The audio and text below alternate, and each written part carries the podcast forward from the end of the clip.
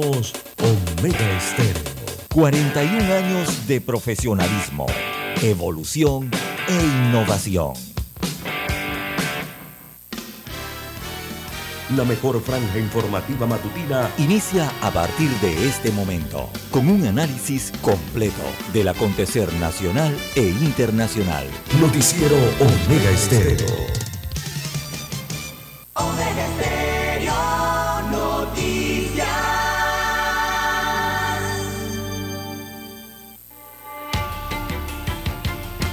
A continuación, los titulares, con los hechos que son noticias hoy.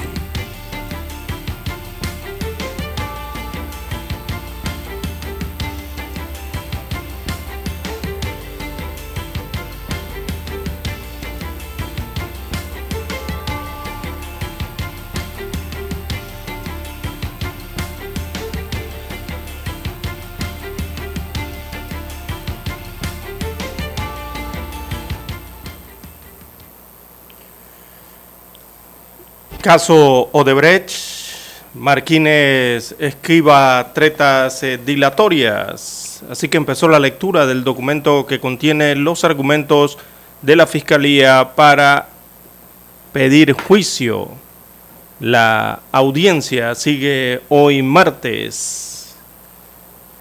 También tenemos para hoy, amigos oyentes, que Lombana repunta, Carrizo y Martinelli lideran intención de voto en una simulación realizada por una empresa encuestadora.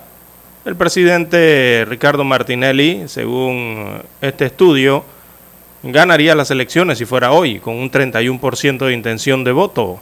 Le sigue José Gabriel Carrizo con 24% y Ricardo Lombana obtuvo el 5%. También para hoy, la Organización Internacional del Trabajo propone a la Caja del Seguro Social aumentar la edad de jubilación. Es lo que ha recomendado y también eh, equiparar la edad de jubilación para oxigenar el programa de invalidez, vejez y muerte. Recordemos que este mes eh, tendría ya la OIT que entregar el informe eh, que se le ha solicitado por parte de la República de Panamá. También para hoy, amigos oyentes, tenemos interconexión eléctrica, se licitará en el año 2023. Además, el Ministerio de Educación define la logística para los desfiles patrios del próximo mes de noviembre. Medicamentos falsificados, peligro a solo un clic. También eh, tenemos para hoy que la Universidad Autónoma de Chiriquí aumentará salarios en el año 2023.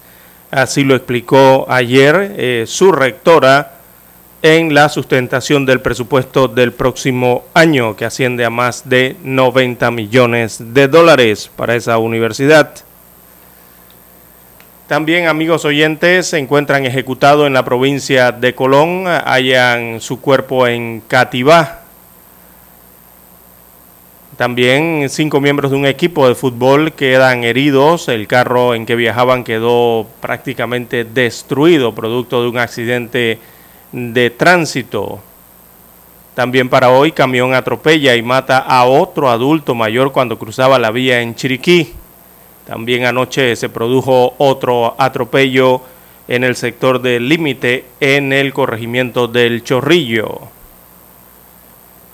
En más informaciones eh, para la mañana de hoy, amigos oyentes, eh, también tenemos que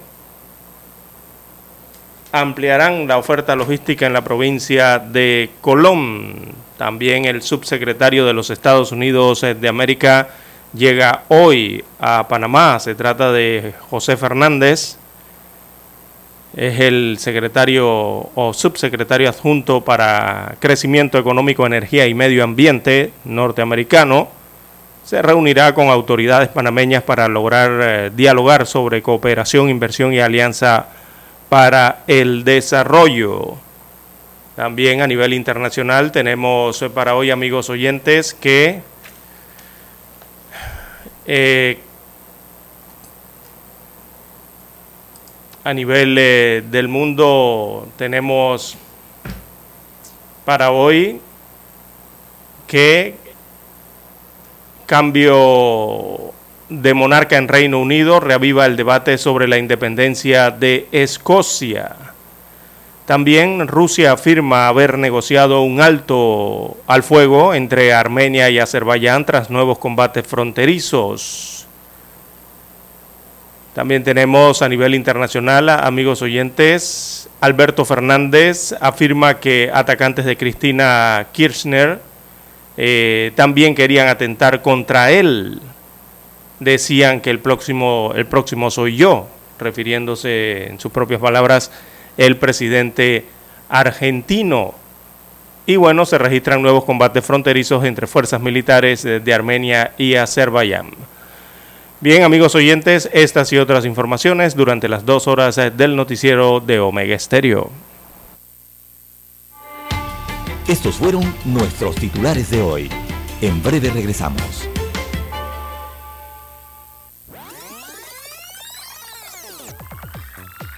Omega Stereo tiene una nueva app. Descárgala en Play Store y App Store totalmente gratis. Escucha Omega Stereo las 24 horas donde estés con nuestra nueva app.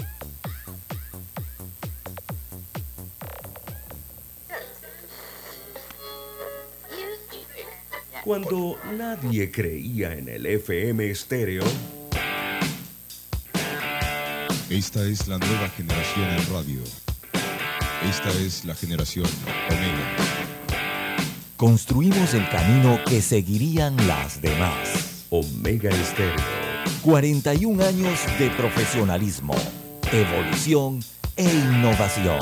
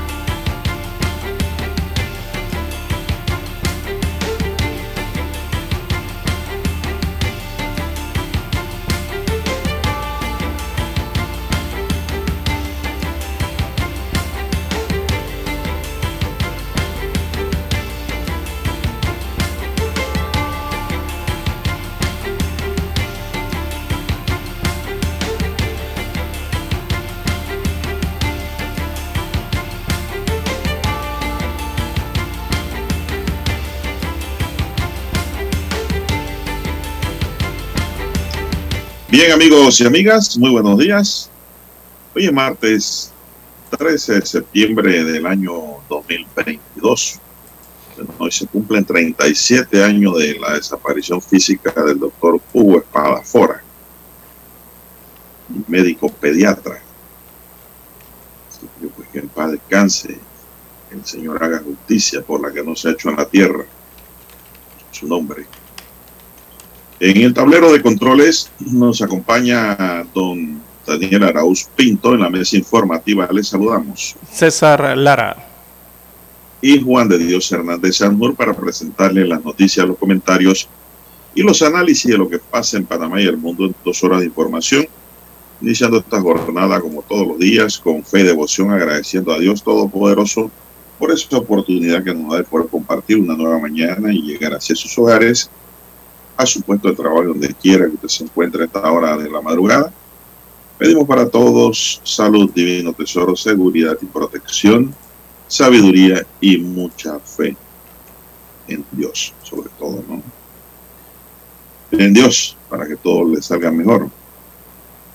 Mi línea directa de comunicación es el WhatsApp doble seis catorce catorce cuarenta y cinco. Ahí me pueden escribir al doble seis catorce catorce cuarenta y cinco en línea directa de WhatsApp. Don César Lara está en cuenta de redes. Don César, ¿cuál es su cuenta? Bien, estamos en las redes sociales, en arroba César Lara R, arroba César Lara R es mi cuenta en la red social Twitter. Allí puede enviar sus mensajes, sus comentarios, denuncias, fotodenuncias, eh, las videodenuncias, también los incidentes o los ya accidentes de tránsito, lo que usted se encuentre sobre la vía, toda esa información sirve al resto de los conductores. Buenos días, don Daniel Araúz en la técnica.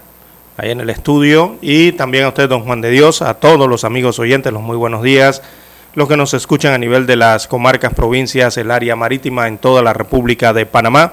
También los que ya están conectados a través de omegaestereo.com. La cobertura allí es a nivel eh, mundial. Buenos días, o buenas tardes, o buenas noches, donde usted se encuentre y los que nos sintonizan a través del canal 856 de Tigo Televisión pagada por cable a nivel nacional.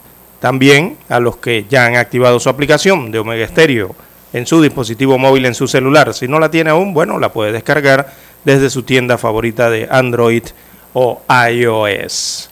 ¿Cómo amanece para este martes 13, don Juan de Dios, de septiembre, 13 de septiembre del 2022? Muy bien, gracias. Espero que usted esté bien también, al igual que Dani.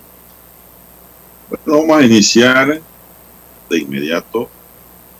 Un total de siete defunciones por la COVID-19 se registraron en el país en la semana del 4 al 10 de septiembre, según el último informe semanal del Departamento de Epidemiología del Ministerio de Salud. El total de defunciones en Panamá a la fecha desde que inició esta pandemia eh, es de 8.487. Para esta semana, en la cual se realizaron 32.931 pruebas, se registraron 2.412 casos positivos nuevos, es decir, el COVID está dando vuelta por allí para una positividad de 7.3%, lo que el total de casos confirmados en el país alcanza ahora 284.234. El total de casos activos hoy día es de 3.449. Eso es lo que hay. Los que estaban en aislamiento domiciliario hasta el 10 de septiembre eran 3.351. Hospitalizados en sala 85 y la unidad de cuidado intensivo con 13 pacientes. El total de pacientes recuperados ya tiene el número de 972.298, pero hay siete defunciones por la COVID-19 en una semana. Ese es los datos generales, don César. No sé si usted tiene algo adicional que comentar.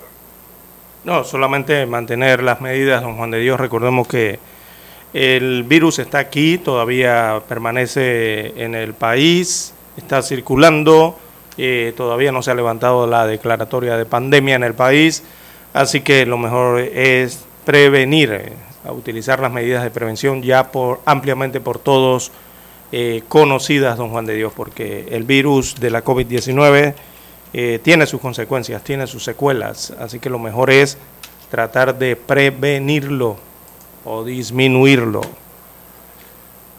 Bien, las 6:47, 6:47 minutos eh, de la mañana en todo el territorio nacional. También hay que enviar saludos a los moradores, don Juan de Dios, a la población de el distrito de Alange, ya que hoy conmemora 431 años de fundación el distrito de Alange en la provincia de Chiriquí. Así que felicidades a todos los moradores eh, de este municipio allá en el occidente del país. Bueno, como no, y también a los residentes del oeste, don César, que tuvieron actividades. Sí, toda esta semana. La Borrera, todo el oeste, Capina, hasta Chame. Bueno, don César, ¿y qué tiene usted de la audiencia de ayer? Bueno, antes de ir con la audiencia, don Juan de Dios, tenemos una pausa pendiente y retornamos con los detalles de la audiencia o de brechas, ya que ayer hubo varias tretas eh, dilatorias en medio del inicio eh, de, este, de esta audiencia preliminar, en la cual, bueno, eh, la Fiscalía ha pedido juicio. Bien, hacemos la pausa y retornamos.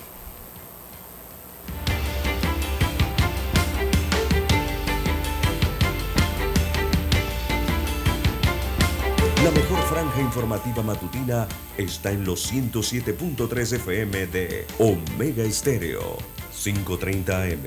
Noticiero Omega Estéreo presenta los hechos nacionales e internacionales más relevantes del día. 7:30 AM. Infoanálisis. Con entrevistas y análisis con los personajes que son noticia. De 8 y 30 a 9 y 30 de la mañana. Sin rodeos. Con Álvaro Alvarado. De lunes a viernes. Por Omega Estéreo. Para anunciarse en Omega Estéreo Marque el 269-2237. Con mucho gusto le brindaremos una atención profesional y personalizada. Su publicidad en Omega Estéreo. La escucharán de costa a costa y frontera a frontera.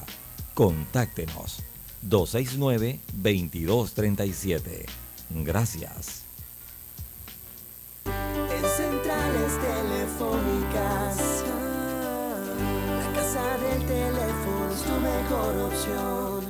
Asesoramos y ofrecemos buena atención.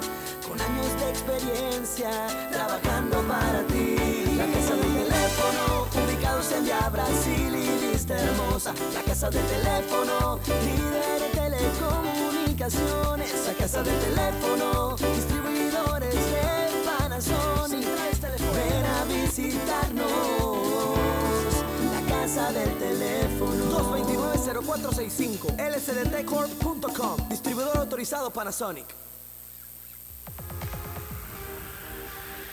Omega Stereo tiene una nueva app. Descárgala en Play Store y App Store totalmente gratis.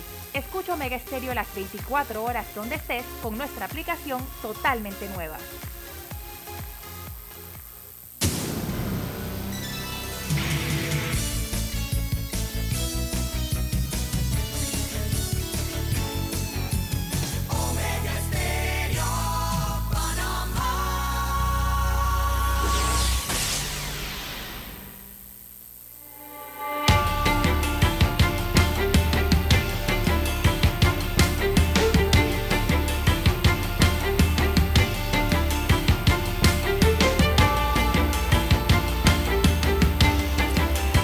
Bien, amigos oyentes, 6.51 minutos eh, de la mañana en todo el territorio nacional. Ayer arrancó la audiencia preliminar del caso de Brecht, eh, don Juan de Dios. Ayer eh, se dio lectura a la teoría de la Fiscalía, por una parte, y como era de esperarse, iniciaron el, comenzaron a introducir recursos, las defensas, recursos que fueron rechazados. Los abogados defensores eh, se prepararon evidentemente para tumbar la audiencia preliminar en el caso de Brecht. Presentaron nueve recursos en los que sustentaron de todo, don Juan de Dios, amigos oyentes, nulidades, incompetencia de la jueza para llevar a cabo el caso, incapacidad del tribunal para actuar, eh, que no eh, habían leído el expediente y también la protección de supuestamente no que le da el principio de especialidad al expresidente Ricardo Martinelli Berrocal para no ser juzgado en otra investigación distinta a la de los pinchazos, entre otros. Eh, fueron los recursos que trató de usar la defensa para detener o, o tumbar esta, esta audiencia, ¿no? Sin embargo, la jueza tercera liquidadora de causas penales, Valoisa Martínez, eh, los fue desestimando uno a uno. Eso le tomó algo más de tres horas el día de ayer, pues el primer día de audiencia del proceso de corrupción más importante de los últimos tiempos empezó a eso de las 10, 18 minutos de la mañana de ayer lunes 12 de septiembre y a la una de la tarde se decretó un receso. Esto después de que la jueza resolviera ocho de los nueve incidentes presentados. Por lo menos así transcurrió la mañana de ayer en esta audiencia preliminar. Correspondió entonces el turno a cada uno de los abogados, don Juan de Dios. Bueno, en esa audiencia, don César, esto, la única incidencia que prosperó fue la que presentó la abogada de Plan de Lima. Ese fue el único incidente presentado allí en el acto de audiencia. Así es, y fue un incidente de prescripción del delito de corrupción de funcionario. Esto, este mismo fenómeno jurídico de prescripción también ya había beneficiado a otros, eh, como a Jaime Ford y también a Jimmy Papadimitrio. Ex ministros de Obras Públicas y de la presidencia respectivamente. Pero ese incidente lo pudo haber presentado la abogada de manera escrita anterior a la audiencia. Yo no sé si lo presentó y no se lo habían resuelto. Eh, pero ese fue el único que prosperó porque en realidad ya había prescrito la acción penal para ese delito, don César. Y los otros recursos ya de ellos había hablado anteriormente, ya se había dictaminado. Ya habían fallado a favor. Exacto, en, varias otras instancias. No, podía negarse bajo ninguna óptica y perspectiva, don César, esta incidencia de la abogada de, Lima. Pero el proceso sigue. Ese fue uno de los delitos, nada más que le prescribió la acción penal, porque son eh, delitos, eh, don de penas cortas por ello, pues, por la duración y la extensión del proceso, lógicamente en el camino allí veneció la acción penal, pero los demás delitos que le tienen imputado continúan dentro del proceso. Así es. Ayer uno de los primeros que tomó la palabra, o fue el primero en turno de hablar, fue el abogado Roniel Ortiz, quien se presentó como abogado de Úrsula Banz, amiga del expresidente Ricardo Martinelli Berrocal y de Fernando Carreiro eh, Muradas, que es hijo, perdón, de Aurora, eh, de Aurora, es el mismo apellido, ¿no? Muradas, el apellido es Muradas. Otra de las, señalan las informaciones de las amigas del expresidente o exgobernante. Bueno, Ortiz, quien además eh, representa a Martinelli, dijo que el expresidente estaba protegido por el principio de especialidad eh, producto de su extradición de Estados Unidos de América a Panamá en el año 2018 para que le hiciera frente al caso de los pinchazos. La jueza eh, de esta audiencia preliminar, con voz serena, pero al mismo tiempo con temple y autoridad, eh, rechazó, rechazó la moción alegando que tanto su despacho como el Tribunal Superior, Superior de Liquidaciones y también la Corte Suprema de Justicia ya habían, se habían pronunciado con respecto a este tema, perdón, del principio de especialidad. bueno, dijo ayer, el principio de especialidad es una protección temporal para el imputado, según explicó, para luego completar que ese beneficio quedó superado tras una vez eh, concluido el proceso y por los pinchazos en el que, en el proceso de los pinchazos en este caso, ¿no? En el que Martinelli fue declarado no culpable. Así que también Ortiz reclamó la mañana de ayer a la jueza que no le había permitido salir del país a su clienta Úrsula Banks, quien aseguró tiene problemas de salud. Hasta, el, hasta le recriminó eh, a Marquines que no podía hablar con ella esta fue la respuesta de la jueza. Abro comillas, le cito a la jueza. Usted ha dicho una gran verdad. Como conmigo, perdón, conmigo es imposible hablar y así lo estableció la ley. Cierro comillas, así le respondió la jueza al abogado. Bueno, después habló la abogada de Shirley Castañeda, otra de las abogadas de Ricardo Martinelli, quien contó que había eh, presentado un recurso el pasado viernes 9 de septiembre para apoyar, perdón, para apartar, es la palabra, para apartar a la jueza del proceso.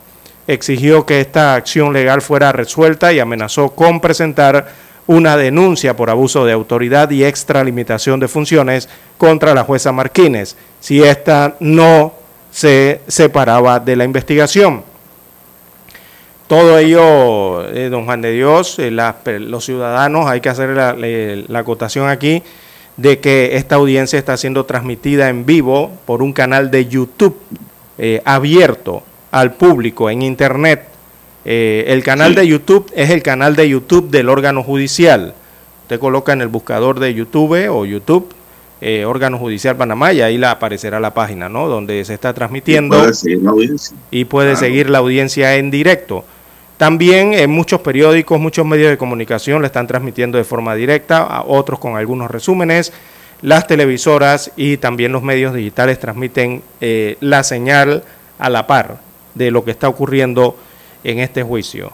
Así que en Twitter, don Juan de Dios, ayer el tema fue tendencia, básicamente porque eh, eh, se presenciaban las, las, las tácticas de los abogados para detener la audiencia. Eso quedó más que claro ayer, ¿no? Eh, qué horror, qué terror, dice, le tienen a la audiencia, dicen algunos cibernautas. Si son inocentes, eh, ¿por qué el miedo? Se preguntan otros, según escriben en las redes sociales.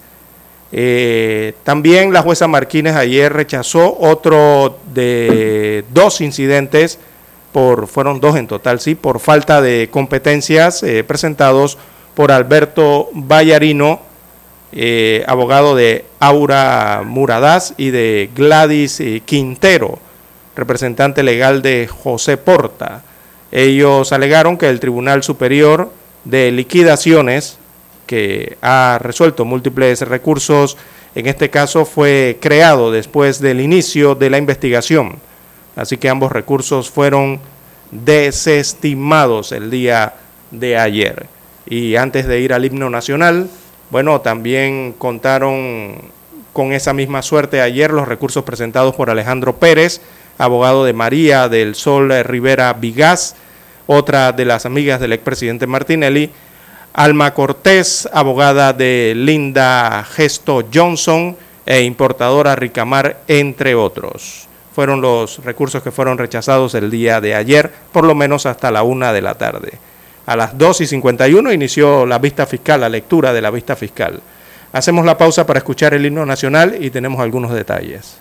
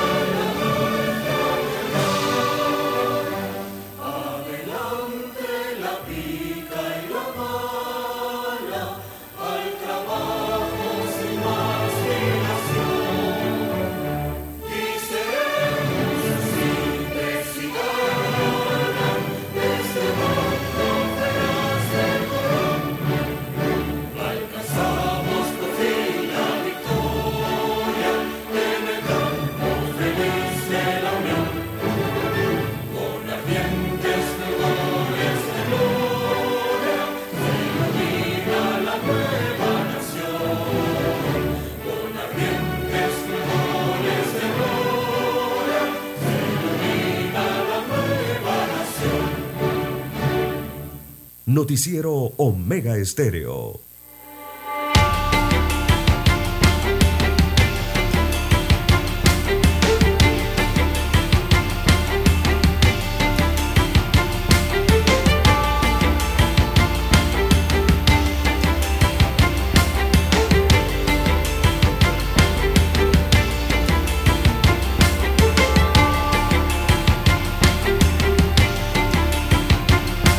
Las 7, 4, 7, 4 minutos eh, de la mañana en todo el territorio, perdón, las 6, 4, 6, 4 minutos. Acá tenemos la computadora con el tiempo del, mire usted, tiene el tiempo del, del centro de los Estados Unidos de América. Tengo que corregir acá esa situación con este computador. Bien, las 6, 4, 6, 4, ya las 6, 5 minutos eh, de la mañana en todo el territorio nacional. Don Juan de Dios, y hablando de horas, bueno, la vista fiscal, ¿verdad? Es un instrumento importante en, todos estos asuntos jurídicos. Y ayer a las 2.51 de la tarde eh, fue cuando se retomó el acto de audiencia preliminar luego del receso y empezó allí entonces la lectura de la vista fiscal. Es decir, eh, del documento que contiene todas las consideraciones de la Fiscalía Especial Anticorrupción para solicitar que se llame a juicio a 49 personas por la supuesta comisión del delito de blanqueo de capitales.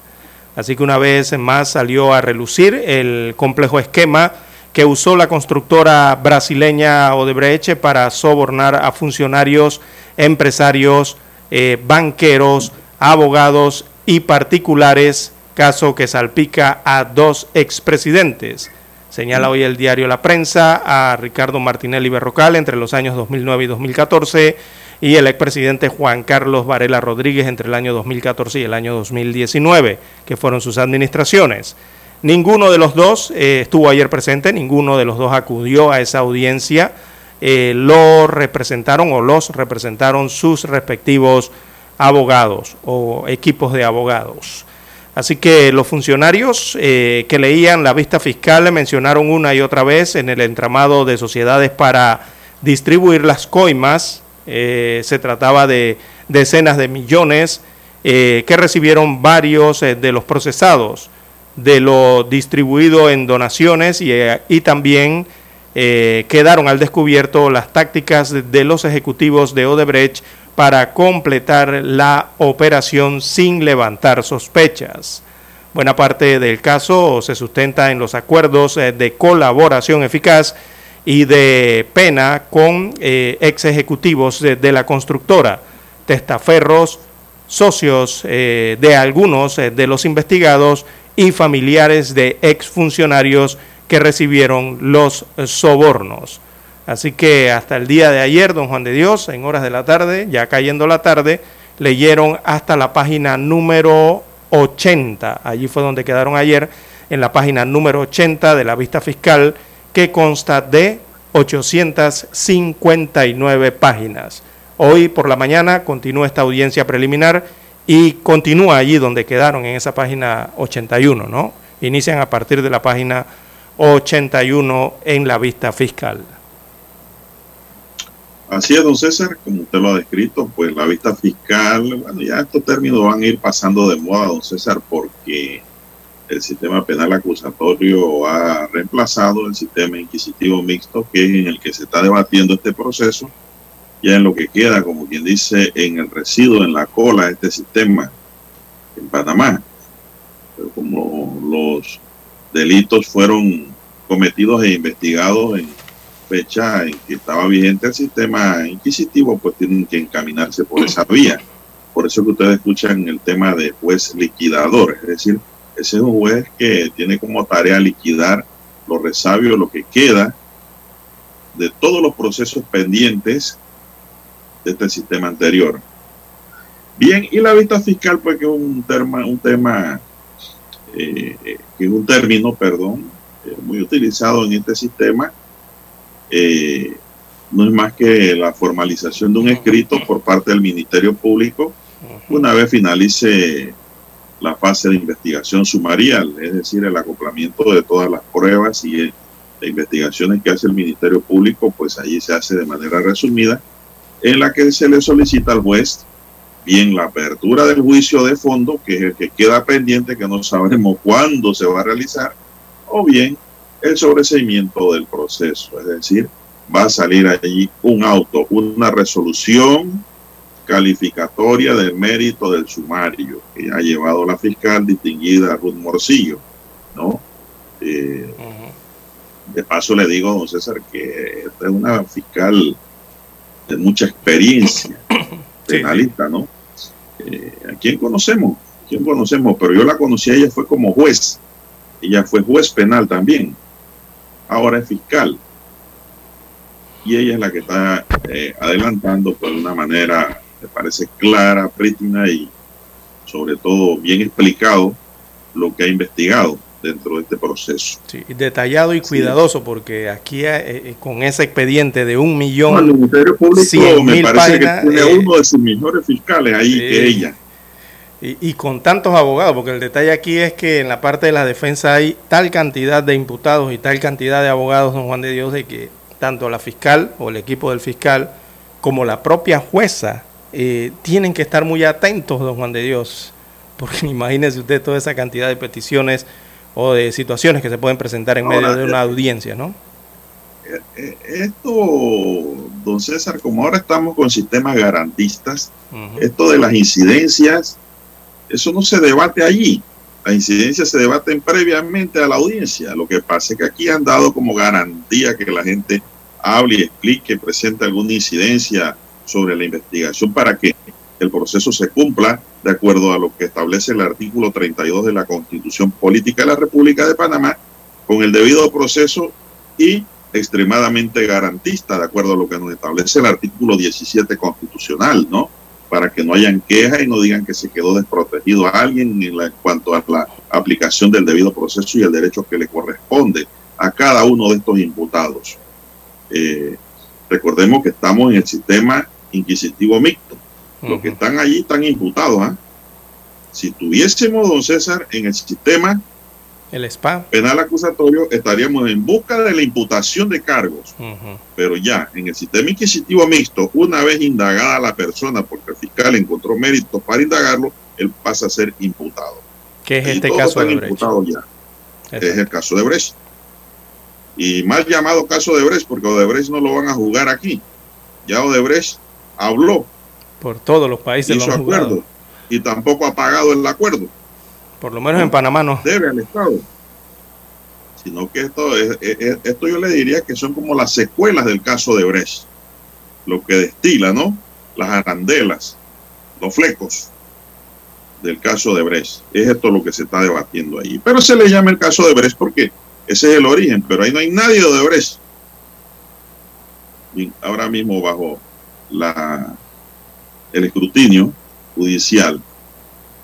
Entonces, don César, eh, ahí tienen que leer la vista fiscal ya, tienen que continuar las 800 y tantas páginas. 859. Sí, lo que corresponde en derecho. Es decir, vamos a tener varios días de lectura nada más, tienen que tener buenos lectores. Eh, y luego, pues,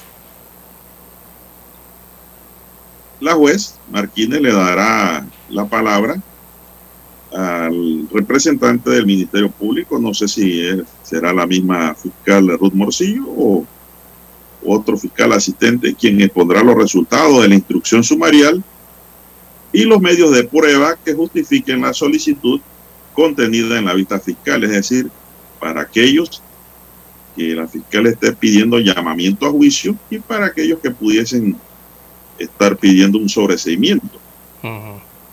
Ayer, Igualmente, concluida la exposición de la fiscal, se le dará la palabra a cada uno de los defensores, don César.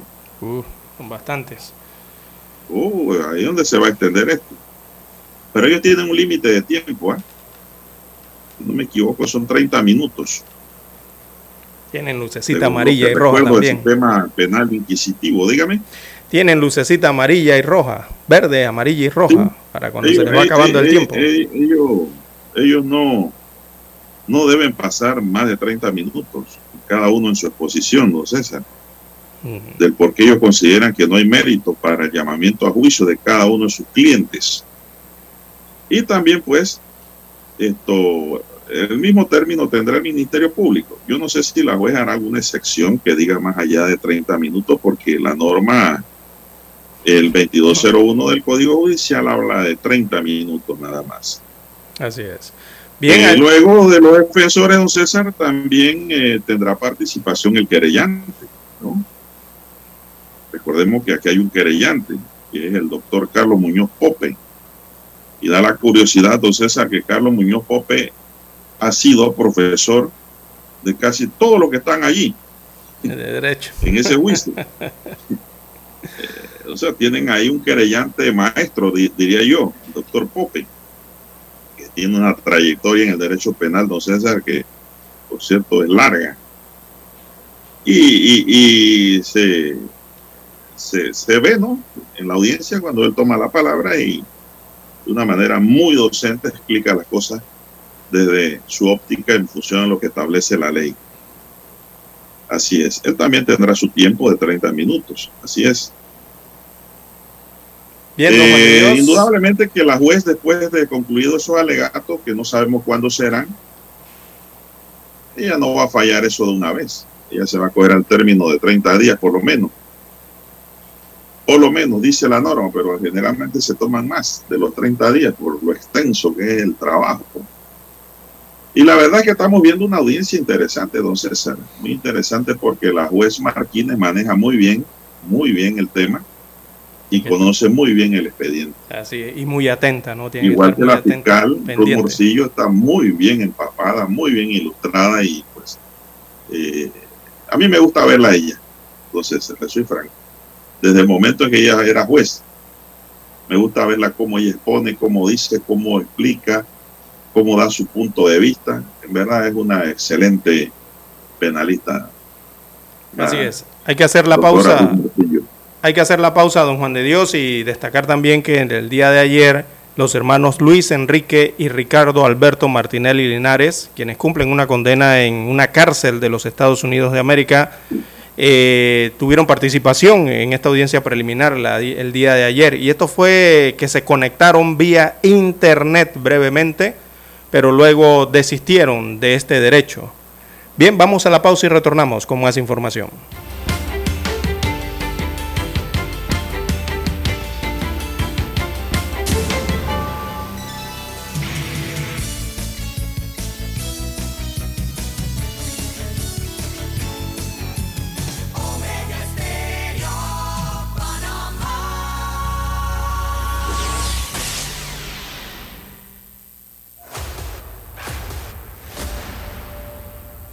Desde los estudios de Omega Estéreo, establecemos contacto vía satélite con la voz de América.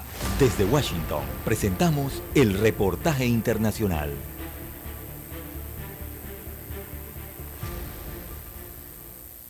El anuncio realizado a través de sus cuentas de Twitter por los presidentes Gustavo Petro y Nicolás Maduro sobre la reapertura fronteriza el 26 de septiembre generó reacciones positivas en los diferentes sectores económicos y sociales, quienes han padecido durante más de tres años la crisis que generó el cierre. Rafael Piñeros, profesor de la Universidad Externado de Colombia y analista internacional, señaló los retos que vienen con el anuncio. El desarrollo logístico, el desarrollo práctico de lo que implica esa apertura y que debería facilitar nuevamente que los países inicien el restablecimiento del paso de personas, bienes, servicios. Según los mandatarios Petro y Maduro, en primera instancia se restablecerá la conexión aérea y el transporte de carga. Los dirigentes gremiales como María Eugenia Martínez expresaron su optimismo por la reapertura de una frontera que además de los lazos comerciales también simboliza la hermandad entre los pueblos. Tener el reencuentro con los hermanos, no solamente venezolanos de, de país, sino hermanos realmente de sangre, porque solo nos separa una línea imaginaria. Por su parte, los habitantes de la zona fronteriza también expresaron el entusiasmo que genera la reapertura de la frontera. Lo mejor para nosotros los juguteños en cuestión del comercio, beneficios para la economía de la ciudad. Llevamos esperando esta noticia desde hace mucho tiempo para que se reactive la frontera más comercial de Sudamérica. Entre tanto, el ministro del Interior de Colombia, Alfonso Prada, al resaltar la reapertura de la frontera, manifestó que Colombia continuará brindando apoyo a los migrantes venezolanos que se encuentran en territorio colombiano e indicó que siempre habrá que pedir perdón por la estigmatización y la discriminación a la que han sido sometidos. Manuel Arias Naranjo, Voz de América, Colombia.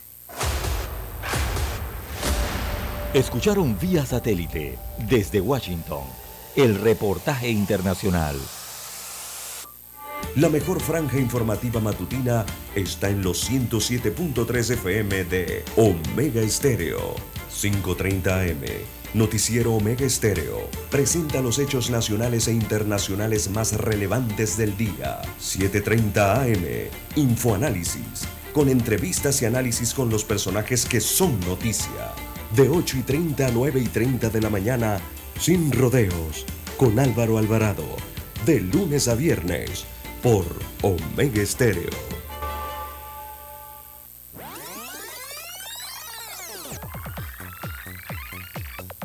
Omega Stereo tiene una nueva app. Descárgala en Play Store y App Store totalmente gratis. Escucha Omega Stereo las 24 horas donde estés con nuestra aplicación 100% renovada. Noticiero Omega Estéreo.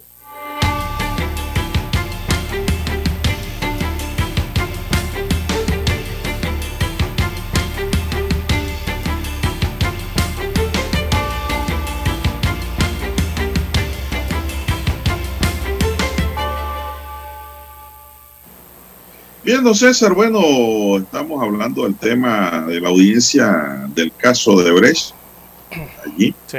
En efecto, como estaba eh, explicándole a los oyentes, eh, sí, ellos tienen media hora, pero hay una Los excepción, abogados. como dije, ¿no? Cada abogado. Sí, hay una excepción. Cada abogado, ya sea el Ministerio Público, ya sea el querellante o los defensores.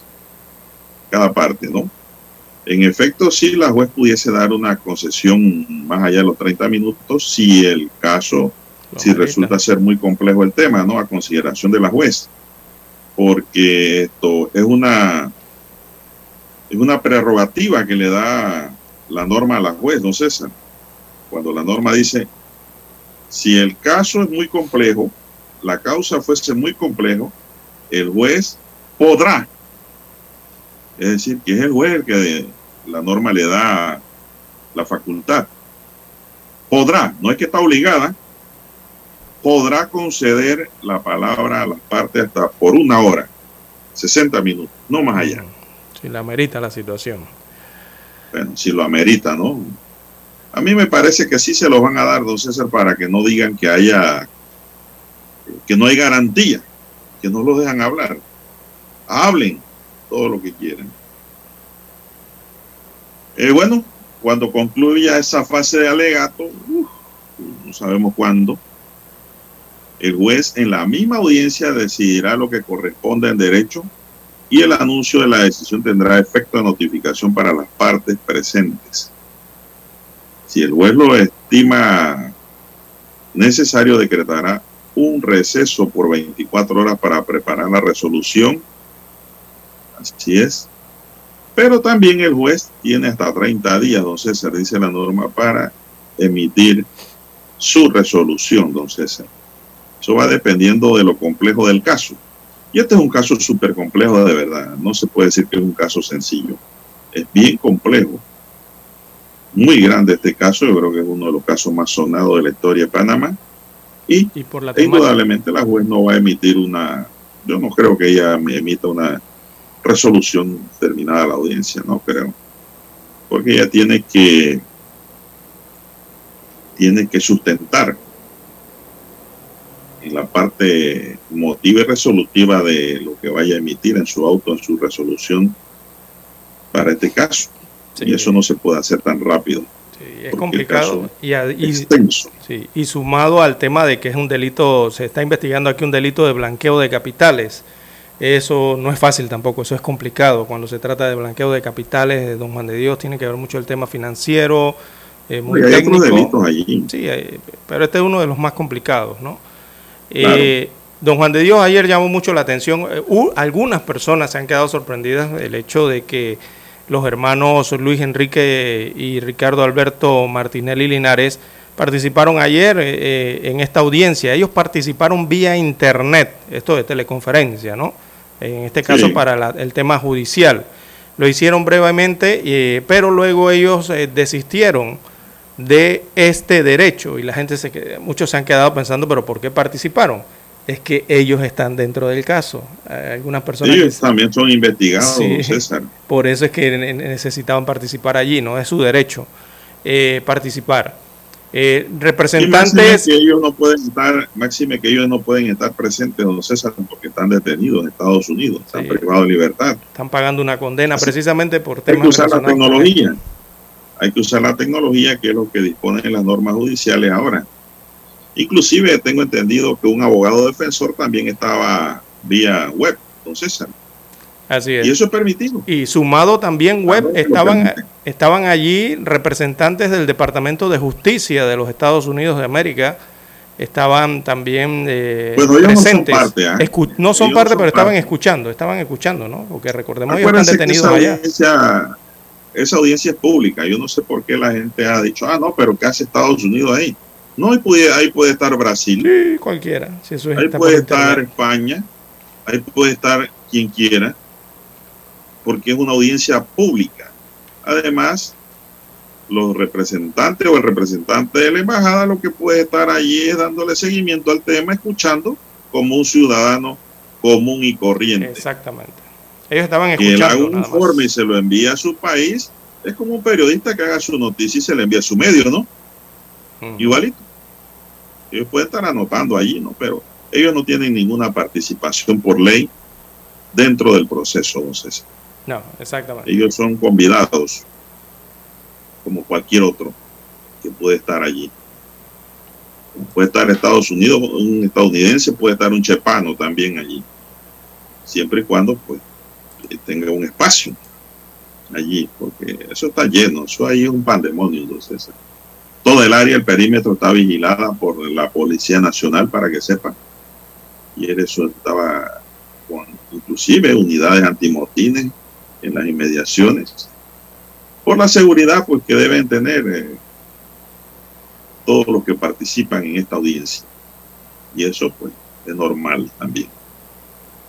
Son las 6.26 minutos, no sé si se te queda algo en el tintero sobre esta audiencia, yo espero eh, que hayamos explicado algunas cosas interesantes para los amigos oyentes. Sí, recogimos lo de ayer, eh, lo que va a pasar hoy a partir de la mañana, arrancan desde la página 80 en que quedaron ayer, de la vista fiscal, y explicaciones eh, de lo que viene en el proceso, no a futuro, también hemos explicado claramente eso y hay que recordar que esta audiencia del caso de Brecht eh, se está celebrando, se está realizando en las faldas del Cerro Ancón, o sea, en el Palacio Gil Ponce, que es la sede de la Corte Suprema de Justicia. Ahí es donde se realiza esta audiencia preliminar del caso Odebrecht. Así es, don César. Bueno, esto, una vez emitido, don César, el auto que firme la juez. ¿no? Las partes tienen otro periodo allí para presentar nuevas pruebas, don César, dentro de la investigación, para que sepa. Y estas serán valoradas por la juez, ¿no? Al momento ya de que venga la audiencia de fondo, ¿no? que venga la llamada plenaria, que será posteriormente. Así es, y pues también pueden haber sobreseimientos, no sé. La juez es la que tiene la última palabra allí. no se puede adelantar. Esto va a tomar tiempo, pocas palabras. Sí, todo esto, cuidado que esta audiencia ni se celebre en el 2023, que es lo que muchos quisieran. Pero yo sí creo que se va a celebrar. Eh, aquí hay que ponerle tiempo y empeño a este caso, porque está muy lento Prueba de ello es que ya hubo prescripción de la acción penal en algunos casos por lo extenso de la investigación.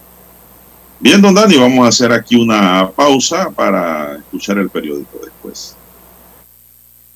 Para anunciarse en Omega Estéreo, marque el 269-2237.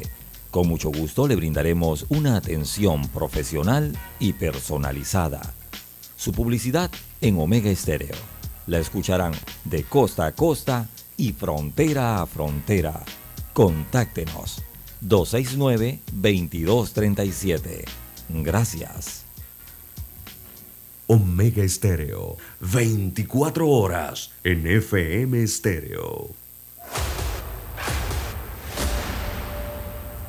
Desde los estudios de Omega Estéreo, establecemos contacto vía satélite con la voz de América. Desde Washington, presentamos el reportaje internacional.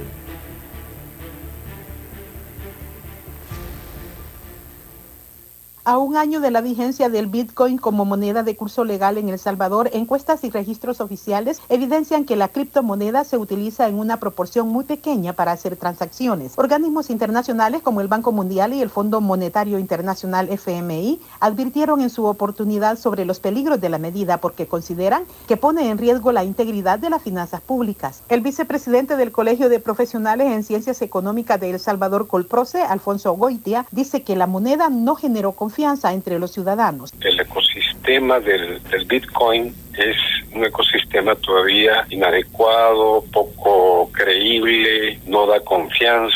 Con la decisión, el gobierno le apostó a la inclusión financiera, a contar con un nuevo medio de pago, a una alternativa para enviar remesas sin el pago de comisiones, a una fuente de inversión para acceder a recursos financieros, pero estos logros han sido mínimos y en algunos casos nulos. Consultamos al vicepresidente de la gremial de economistas cuál será el futuro de la criptomoneda en El Salvador. Y lo que hay que hacer es pues rectificar, yo creo que eso sería lo, mejor para el país y transitar de otra manera en el marco financiero y en el marco del manejo de la economía del país que está ciertamente en una situación bastante crítica. Pese a los planes inconclusos que buscaba el gobierno con el Bitcoin, hay organizaciones que siguen promoviendo su uso con la esperanza que haya una recuperación en las transacciones. Nerima del Reyes, Voz de América, El Salvador. Escucharon vía satélite desde Washington el reportaje internacional.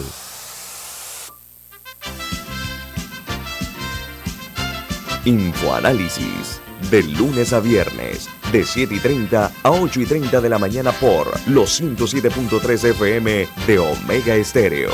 Con Guillermo Antonio Adames, Rubén Darío Murgas, Camila Adames Arias y Milton Enríquez. Infoanálisis, el programa para gente inteligente como usted.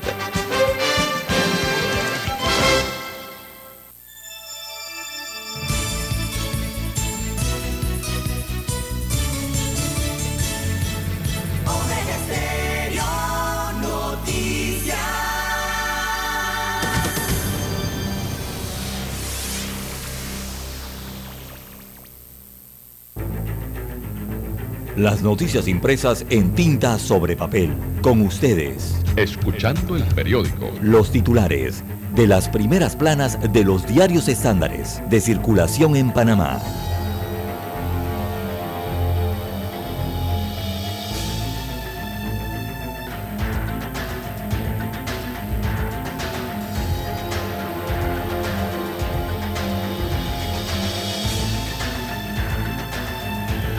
Bien, amigos oyentes, el diario La Prensa titula para la mañana de este martes 13 eh, de septiembre, un año de pandemia eliminó a 11.4% de cotizantes activos eh, de la caja del Seguro Social.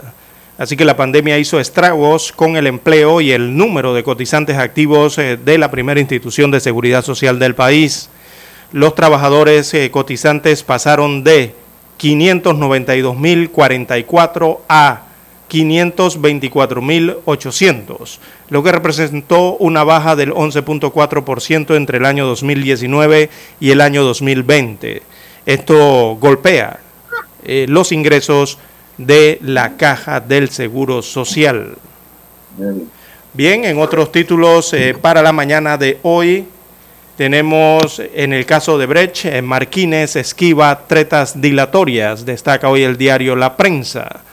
Así que nueve recursos que buscaban suspender la audiencia preliminar del caso Odebrecht eh, desestimó ayer lunes la jueza Valoisa Marquines durante el primer día del acto.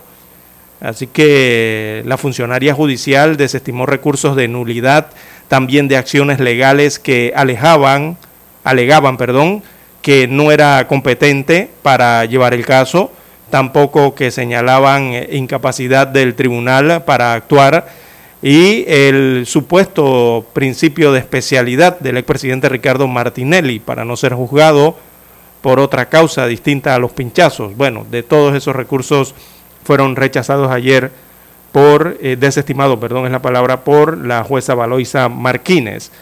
Recordemos que ayer empezó la lectura del documento que contiene los argumentos eh, de la Fiscalía para pedir juicio. La audiencia sigue hoy martes. Ayer quedaron en la página 80 de la vista fiscal que contiene 859 páginas.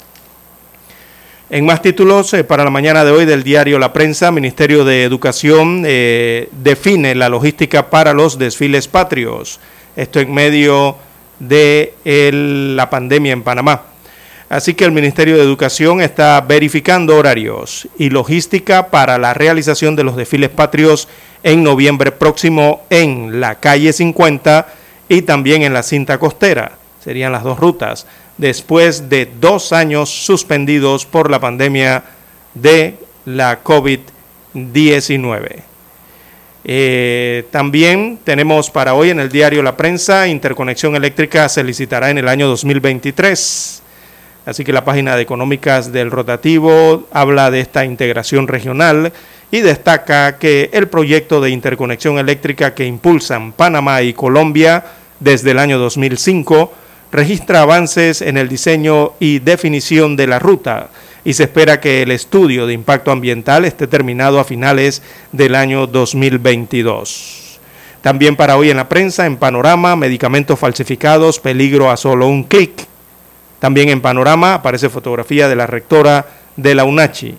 Y es que el día de ayer la Universidad Autónoma de Chiriquí eh, sustentó su presupuesto de más de 90 millones de dólares y anunciaba ayer la rectora en la sustentación, en la Asamblea Nacional, que la UNACHI aumentará salarios en el año 2023. En los deportes, bueno, Panamá Oeste gana el torneo de boxeo Guantes de Oro. También aparece la sección Martes Financiero, hoy en el diario La Prensa, la página 4B específicamente, y desarrollan el reportaje Banca Local acelera los pagos digitales y en tiempo real. Veamos ahora la fotografía principal del diario La Prensa para la mañana de hoy. Eh, bueno, esta fotografía eh, fue captada en Europa, ¿sí? Este es Europa, en París específicamente, en el Museo de la Moda de París. Así que Frida Kahlo, más allá de los clichés, es el título de la fotografía o el pie de foto que destaca que el Museo Frida Kahlo y el Palais eh, Gallier, bueno, así es, en Palais Gallier organiza la exposición Frida Kahlo, más allá de los clichés, que reúne al menos 200 objetos descubiertos en el año 2004 en la Casa Azul, la casa donde ella nació y creció. En esta fotografía eh, algunas de las creaciones, aparecen allí algunas de las creaciones usadas por la pintora mexicana y las pinturas tomadas eh, por eh, Nicolás Murray, que se exhiben entonces a partir del 15 de septiembre y hasta el 31 de diciembre del 2022 en esa galería. La muestra profundiza sobre la ropa y su relación con la identidad de esa artista mexicana. Bien, eh, son los títulos y la fotografía principal que aparecen hoy en el diario La Prensa. Pasamos ahora a los titulares que tienen portada el diario La Estrella de Panamá. Bien, la Estrella de Panamá para hoy nos dice, Lombana repunta. Carrizo y Martinelli lideran intención de voto. La última encuesta de Gismo Service SA detalla que Ricardo Lombana empieza a subir en la aceptación.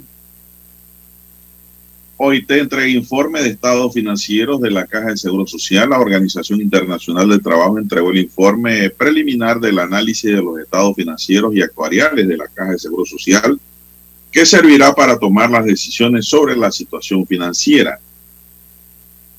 Me han rechazado para proyectos por no tener más de 10.000 seguidores La actriz y cantante panameña Tatiana Saavedra cuenta que algunas contrataciones se hacen en función de la cantidad de seguidores en redes. Bueno, pero es que también usted puede comprar paquetes de seguidores, don César, para engañar, como hacen muchos, que tienen tantos seguidores, lo que tienen son paquetes de redes comprados. No es posible que en Panamá 500 mil personas se acuesten sin comer, dice Maribel Gordón. Pues Martínez niega incidencias en audiencia de caso de Brecht. Diputados citan al director de la Caja de Seguro Social para que responda sobre crisis de pensiones. Panamá registra siete muertes por COVID en las últimas semanas epidemiológicas. Cortizo firma decreto ejecutivo que aprueba la Estrategia Nacional del Ambiente 2021-2031.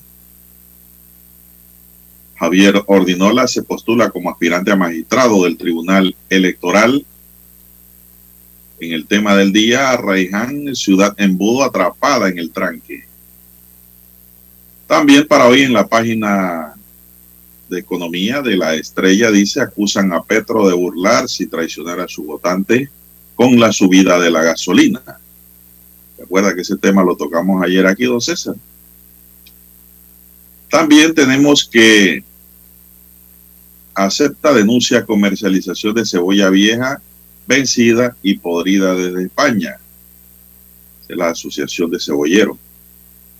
Inician análisis para fortalecer acciones para un mejor manejo de la cuenca. Cumbre de asociación de contabilidad contará con más de 27 expositores. En los deportes, la estrella de Panamá nos dice, no quiero compararme con los tres grandes, pero es algo que admiro, dice Carlos Alcaraz. Alcaraz triunfó por 6-4, 2-6, 7-6, 1 y 6-3 en 3 horas y 20 minutos ante Ruth para alcanzar la gloria en Nueva York. También en los deportes, eh, Bichette y Freeman elegidos los jugadores de la semana en las grandes ligas. En la campaña, Bichette cuenta con promedio de bateo de 279 con 23 palos de vuelta completas, o sea, 23 honrones y 84 impulsadas.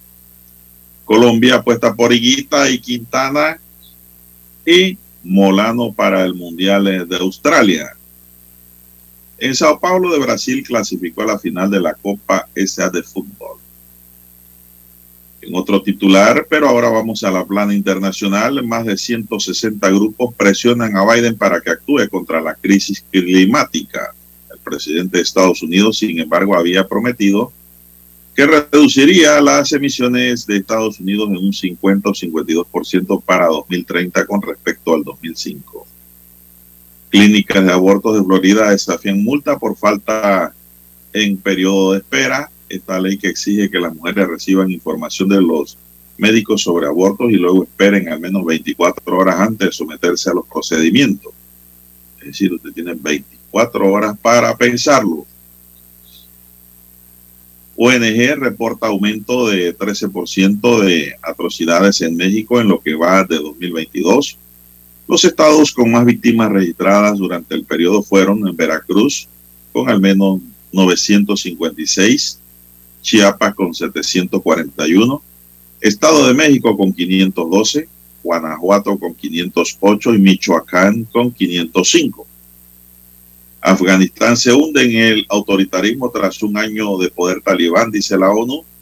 El relator ha recibido informaciones sobre civiles sometidos a redadas casa por casa detenciones arbitrarias, ejecuciones extrajudiciales y torturas. Bien, amigos y amigas, estos son los titulares del diario La Estrella de Panamá para hoy. Concluimos así con la lectura de los titulares de los diarios estándares que circulan a nivel nacional. Vamos a... Hasta aquí. Escuchando el periódico. Las noticias de primera plana, impresas en tinta sobre papel. 7:30 AM.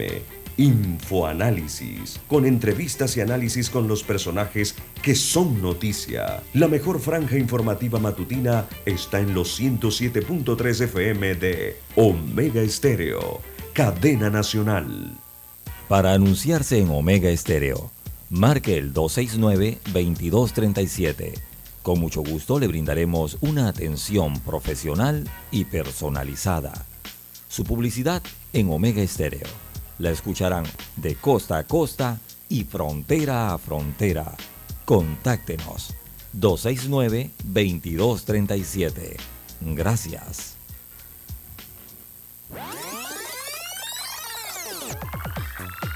Omega Stereo tiene una nueva app. Descárgala en Play Store y App Store totalmente gratis. Escucha Omega Stereo las 24 horas donde estés con nuestra nueva app. Noticiero Omega Estéreo.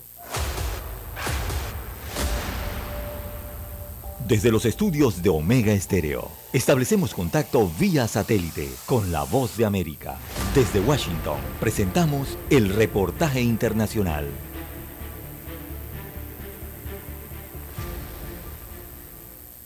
Autoridades en Estados Unidos reportan al menos 18 grandes incendios forestales en diferentes puntos de la costa oeste de los Estados Unidos. La emergencia ha obligado a la evacuación de miles de personas y se anticipan masivos cortes de energía en los estados de California, Oregon y Washington. Y los cuerpos de rescate reportan hasta el momento dos víctimas mortales y millones de dólares en pérdidas materiales.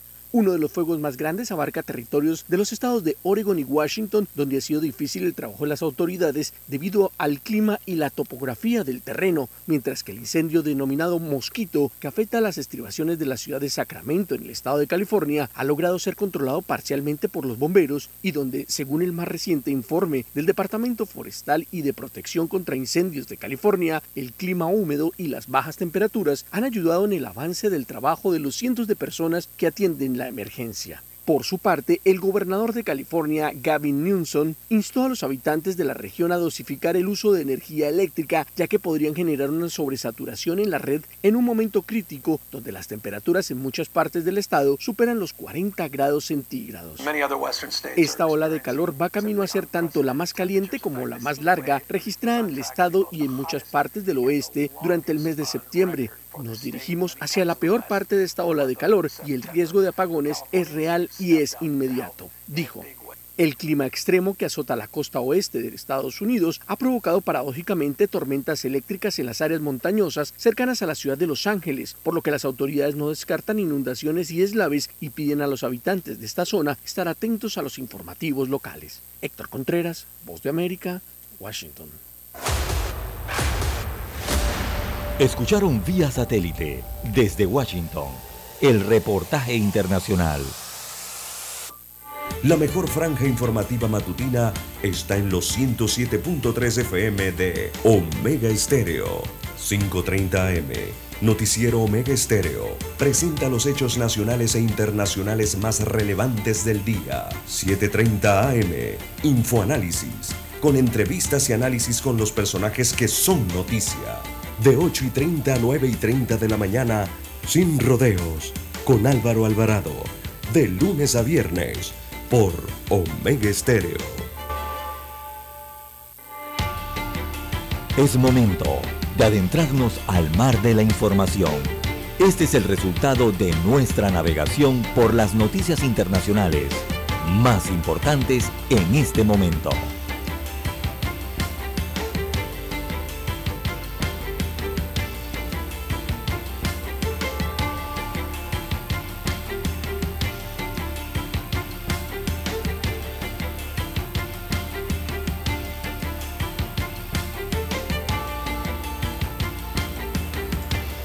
Cuando pasamos al plano internacional, el presidente de El Salvador, Nayib Bukele, anunció ayer que ha dado inicio al proceso para comprar de manera anticipada la deuda que el país centroamericano tiene con inversionistas. En enero de 2023 el gobierno debe pagar unos 800 millones de dólares de bonos que fueron adquiridos en 2002 y 2003. Una cantidad similar cabe, debe cancelar en 2025 según las autoridades. Para comprar la deuda, el Ministerio de Hacienda salvadoreño responsable de esta operación utilizará 265 millones provenientes del uso del derecho especial de giro. Se trata de fondos otorgados en 2020 por el Fondo Monetario Internacional a todos los Estados miembros a raíz de la pandemia del COVID-19, además de un préstamo de 200 millones otorgados por el Banco Centroamericano de Integración Económica. La invitación lanzada ayer por el gobierno de los, a los inversionistas está sujeta a un monto total que no exceda de los 360 millones de dólares para comprar el monto principal de las notas aceptadas para la oferta y pagar los intereses de vengados y cualquier prima con respecto a dichos bonos. Se lee en el documento en inglés compartido en, por Bukele a través de su cuenta de Twitter, don César. Bueno, eso demuestra que Bukele está gobernando, don César. No solo es encerrar pandilleros, está haciendo una buena administración porque mire que tiene plata todavía de los fondos adquiridos contra el COVID. Sí, de la pandemia. Y va a comprar la deuda. Mire usted. Se llama administrar. Y tener las riendas del país. Pero es que él lo ha dicho, él lo ha dicho Lara, y es una frase que hay que repetir en Panamá, todos en coro. Cuando la plata no se la roban, alcanza para todo. Punto. Así es. Salvador es más pobre que Panamá. Tiene menor presupuesto, menor Producto más, Interno Bruto, es mayor una cantidad población de más grande y menos espacio territorial. Y mire todo lo que hace este señor. Sigamos. Adelante. Bien, las 7, perdón, las 6.50 minutos eh, de la mañana en todo el territorio nacional. Eh, también a nivel internacional eh, tenemos para hoy Don Juan de Dios. se registran nuevos combates fronterizos entre las fuerzas militares de Armenia y Azerbaiyán, es lo que está ocurriendo de último momento, ya que ambos países se acusan mutuamente de reactivar el conflicto que inició en el año 2020. Por su parte, desde el gobierno azerbaiyano reconocieron bajas de soldados en estos enfrentamientos que se han reportado el día de hoy. Eh, la verdad es que son intensos combates fronterizos que cobraron la vida de soldados, en este caso azerbaiyanos, en el más reciente enfrentamiento entre estos dos eh, países eh, rivales. Así que es información que está en desarrollo en este momento. Bueno, son las 6.51 minutos, avanza la mañana, 6.51 minutos en la hora para todo el país. Entonces, César, ¿qué más tenemos? Bien, don Juan de Dios. Bueno, el republicanismo toma fuerza en las antiguas colonias británicas, sobre todo del Caribe, tras la muerte de Isabel II o segunda. Así que varios eh, ya hablan de planes de romper con la corona británica y proclamar una república. Esto es lo que está en la agenda de la mayoría de las antiguas colonias británicas del Caribe, eh, un movimiento que puede acelerarse tras el fallecimiento de Isabel II. Así que los países eh, podrían ser Bahamas, Bélice, Jamaica, Antigua y Barbuda, San Vicente y las Granadinas, Santa Lucía, eh, son algunas de las colonias que tras su independencia mantuvieron como jefe de Estado a la monarca inglesa y que en los últimos meses han abogado por cambiar eh, su estatus político, por lo menos de estas, de estas ex colonias. Por ejemplo, ya como lo habíamos ah, informado anteriormente en Omega Estéreo, el primer ministro de Antigua y Barbuda, eh, recordemos que Antigua y Barbuda, perdón, está es independiente desde 1981, el primer ministro Gastón Brownie reiteró ese deseo poco después del deceso de Isabel II, al iniciar eh, que convocará al anunciar que convocará un referéndum en un plazo de tres años para que sea la población la que decida si quiere mantenerse unida a la monarquía británica o proclamar una república. Así hay otras colonias, Barbado es el ejemplo más reciente, ¿no? Eh, de proclamación. Ellos se proclamaron república, recordemos, el año pasado. Eh, impulsó la proclamación entonces de la República el 30 de noviembre del 2021 cuando juró eh, su primer ministro allí ante la gobernadora Sandra Mason. Y así otras colonias, hay un movimiento que parece decisivo ahora sí, don Juan de Dios, de eh, hacer repúblicas y no estar entonces bajo el paraguas de la monarquía, sobre todo en el Caribe. Bueno, quiere decir, don César, que estas islas eh, le está yendo bien económicamente. Sí, porque pueden sostenerse, mantenerse, exacto. Claro, quieren independencia porque quieren sostenerse. El hijo cuando se va de la casa es porque ya puede sostenerse, ¿no? Ese principio doméstico se aplica aquí también. Entonces le está yendo bien con el turismo a todas estas islas, porque producen más turismo que nada. Y su actividad pesquera, ¿no? Así que bueno, yo creo que también para el Reino Unido dice, bueno, ustedes se quieren ir, vayan a pedirle plata no sé a quién después cuando no tienen. ¿eh? Quiere decir que son autosuficientes, don César. Así es. Porque, y, no van a parar. Todo indica que, esos movimientos no van a parar. le va a presentar alguna oposición a ellos. ¿Quieren irse? Bueno, váyanse. Y esto lo deciden son los propios ciudadanos de cada una de estas islas, don César. ¿eh? Así es. Ellos son los que deciden si se mantienen o no. Recuerda que Puerto Rico una vez hubo un referéndum así, para ver si se salían de ese Estado libre asociado. Y los puertorriqueños dijeron que querían seguir bajo el paraguas gringo. Así que es el pueblo el que decide. Bueno, así que esto lo podría estar enfrentando el nuevo rey Carlos III, que es el jefe de Estado, él es el jefe de Estado de estos países, eh, pero don Juan de Dios, eh, Carlos III, eh, este nuevo monarca, pareciera no tener el carisma ni la trayectoria que tiene su madre, cuando escuchamos que las propias colonias ahora quieren salir de allí, de la monarquía, ¿no?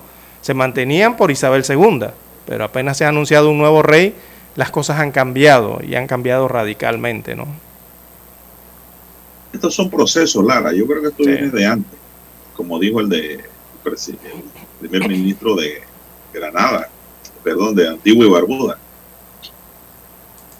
Bien, el grave retroceso en los derechos de la mujer, la represalia contra la oposición y las voces críticas y las restricciones a la libre expresión han sumido a Afganistán en una caída hacia el autoritarismo tras un año de poder talibán, denunció ayer el relator de la ONU para ese país, Richard Bennett, el primer relator especial para Afganistán, nombrado por el Consejo de Derechos Humanos de la ONU para analizar la situación en ese país tras el relevo de poder en agosto de 2021, destacó ante este organismo de Naciones Unidas que en los últimos 12 meses la situación de las libertades fundamentales se ha ido deteriorando cada vez más. Los afganos están atrapados en una crisis de derechos humanos ante la que la comunidad internacional se ha mostrado impotente, lamentó el relator, quien eh, poco después de asumir el cargo el pasado primero de mayo visitó Afganistán y se reunió con representantes del gobierno talibán eh, de facto, aún no reconocido internacionalmente. Pene destacó en primer lugar la asombrosa regresión que mujeres y niñas sufren en Afganistán, un país donde la mitad de la población sigue siendo ignorada y privada de sus derechos. No hay otro país en el mundo en que las mujeres y las niñas hayan sufrido una privación tan repentina de sus derechos humanos fundamentales solo por su género, aseguró.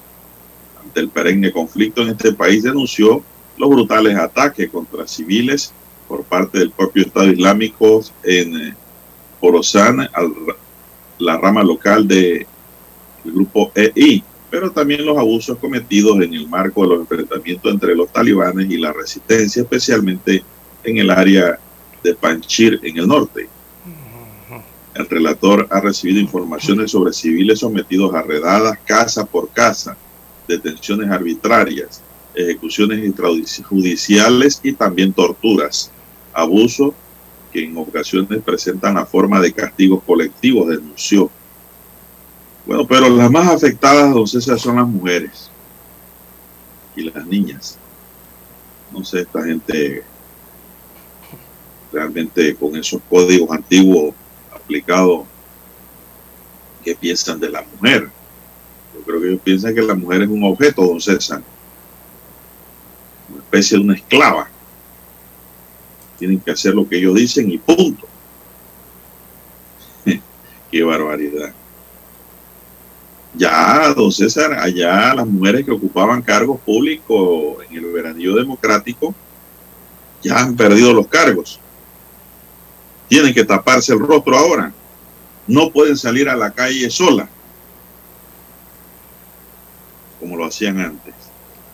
Inclusive a la escuela no pueden ir, don César. Imagínese usted cómo anda esto allá en Afganistán, con las mujeres sobre todo. Yo no comparto ese criterio, para nada. Bien, don Juan de Dios, las 6.59 minutos de la mañana en todo el territorio nacional. En los Estados Unidos de América, en Nueva York, continúan las investigaciones tras el hallazgo de tres niños muertos en la orilla de una playa en este estado. Así que estos tres niños, entre ellos un bebé, aparecieron muertos el día de ayer eh, en la orilla del agua de la playa Coney Island en Nueva York, según había informado la policía, eh, que investiga las razones que condujeron a la muerte de estos pequeños, aunque, aunque algunos indicios apuntan a su madre, don Juan de Dios, a la madre. Así que los niños tenían siete años, otro era de cuatro años y el tercero era un bebé de tres meses y medio y habían desaparecido horas antes con su madre, quien por su parte fue encontrada con vida en otro lugar de la playa y conducida a una comisaría, aunque no está detenida, según aclaró la policía del lugar. Todo esto inició eh, con una llamada al centro de emergencia de una persona, a la 1 y 40 de la madrugada llamó diciendo que tenía sospechas de que una mujer familiar suya de 30 años de edad podía haber dañado a sus hijos. Más tarde, el padre de los niños, también interrogado, les dijo que creía que la madre los había llevado a Coney Island. Así que continúan las investigaciones en Nueva York por esto que este, este hecho que ha conmocionado a la ciudadanía newyorkina. Bien, ya tenemos la señal desde Washington, Estados Unidos de América, con la voz de los Estados Unidos de América. Adelante, Daniel.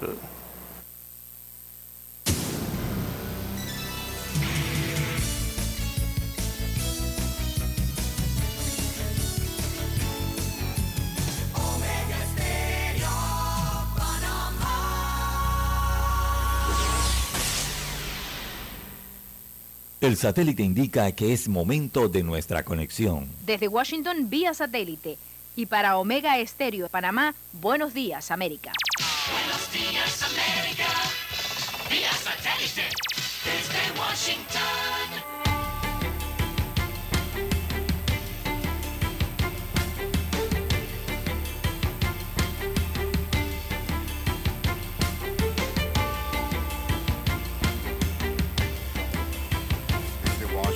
les informa Henry Llanos.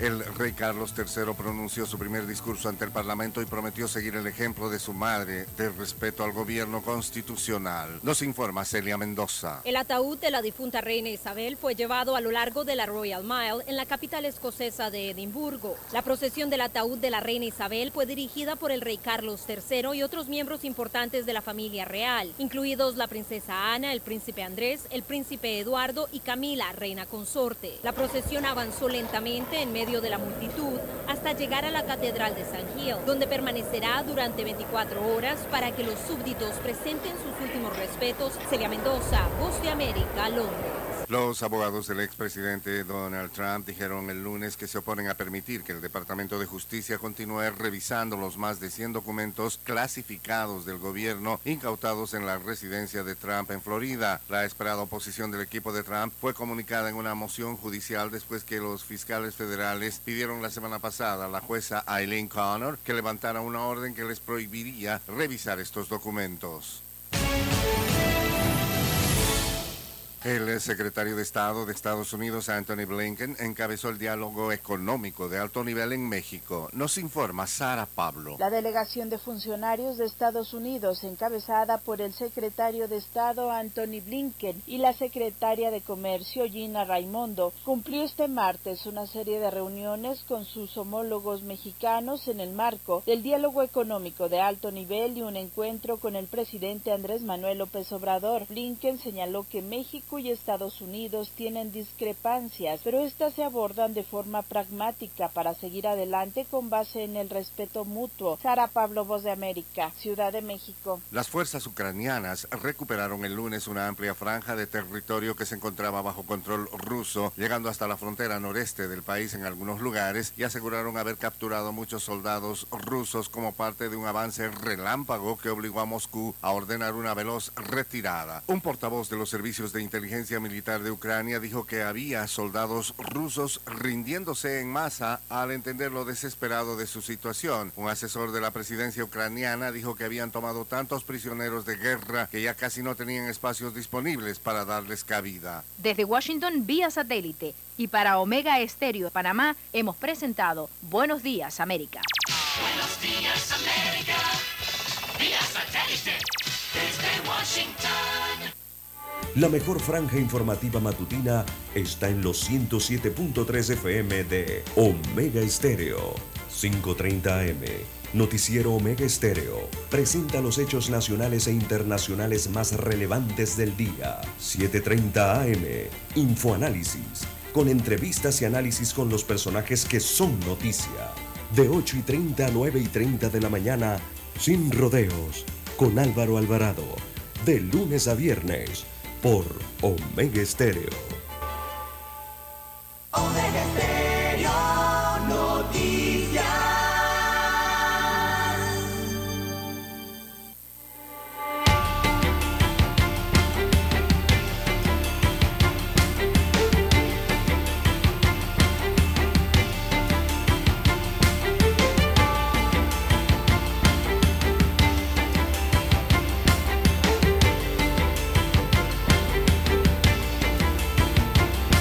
Bien, amigos oyentes, eh, tenemos hoy la presencia de la licenciada Maite Domínguez. Ella es directora del Centro de Claras de Fundación Voces Vitales. Para muchos esto es algo novedoso, este nombre, Fundación Voces Vitales. Eh, en primera instancia, eh, bienvenido a los micrófonos de Omega Estéreo, licenciada. Un placer, muchísimas gracias por la invitación. Eh, sí, para aprovechar el tiempo que es el peor enemigo de la radio, pues quisiéramos conocer qué es la fundación, qué es Voces Vi- Vitales en Panamá, qué significa esto. Claro, eh, mira, Voces Vital es una organización que apoya el empoderamiento femenino. En estos momentos tenemos dos programas, un programa de mentoría que ayuda a mujeres a cuando tienen un emprendimiento a poder eh, tenerlo como mucho más fijo. Eh, y bueno, el que les voy a hablar ahorita, que es el programa Las Claras, que apoya a madres adolescentes a terminar sus estudios. En Panamá ocurren 28 embarazos adolescentes en promedio por día y el 75% de ellas abandonan su proyecto de vida, es decir, que no terminan sus estudios por muchas razones. Y nuestro programa lo que tiene de fin es que ellas terminen un sexto año, un técnico asistente administrativo, ingresarlas al mundo laboral. Eh, pero para eso tienes que tener muchísimas ganas de estudiar, tienes que tener entre 15 y 19 años de edad y el tercer año para nosotros entonces lograr ingresarte al programa. Eh, actualmente, ¿qué programa destacan ustedes como, como fundación dentro de lo que nos ha manifestado, licenciada? Yo diría que el programa Las Claras es nuestro programa eh, estrella y bueno, posiblemente es porque es el que, el que yo coordino, eh, ya que me parece que es uno de los programas que por ejemplo en Panamá no tenemos. Eh, nosotros creemos que a través de la educación eh, nuestras chicas van a tener un proyecto de vida y van a poder entonces salir del ciclo de pobreza. Esto, usted me dice de que están ayudando pues intensamente a aquellas jóvenes que pues eh, estando en escuela secundaria pudiesen quedar embarazadas, ¿no? En un embarazo no previsto. Claro. Esa ayuda cómo le llega directamente a todas estas jóvenes puede ocurrir, ¿no? Eso no, se descarta, ¿no? Una joven puede quedar en un estado de gravidez de manera inesperada, pero eso no indica de que ha cometido un pecado para desvincularla de la sociedad y negarle su derecho de la mujer y el derecho a la vida y lo que nos corresponde, ¿no? Sobre todo la obligación de la sociedad a apoyar a este tipo de situaciones que se dan en las jóvenes panameñas, que no son el común, pero que se dan. Y ante eso hay que hacerle frente a esta situación, licenciada. ¿Qué nos puede decir? Claro, mira, yo creo que lo primero, y hemos cambiado mucho la frase nosotros aquí en la organización, el buen panameño decimos, bueno, es que se metió la pata. Eh, pero más que nada lo cambiamos a no era el momento indicado. Eh, como te digo, son chicas de 15 a 19 años de edad con un primer embarazo, un primer bebé, que, que pueden ingresar a nuestro programa. Al momento que ellas ingresan, ellas van a recibir atención psicológica, atención por trabajadoras sociales, eh, sus bebés van a pasar a un programa de estimulación temprana y ellas, además de toda esta parte de eh, herramientas que le vamos a ofrecer blandas, ellas reciben educación para terminar su sexto año de bachiller en comercio, un técnico de asistente administrativo dictado por el INADE, o sea, es una buena fundación, eh, cursos de inglés, cursos de ofimática, para luego hacer una práctica profesional e ingresar al mundo laboral. O sea, ellas van a recibir muchísimas eh, herramientas para entonces, como te digo, terminar este ciclo de pobreza y poder tener un proyecto de vida. Eh, ¿Hay algún filtro, algún lugar donde llamar? ¿Cómo se pueden comunicar? Porque sin lugar a duda va a ocurrir después que mucha gente está escuchando este espacio informativo, muy escuchado en Panamá, por cierto. Esto, hay un lugar donde escribir, donde o ustedes van a las jóvenes. ¿Cómo ustedes reconocen a las jóvenes o ellas tienen que llamar algún número?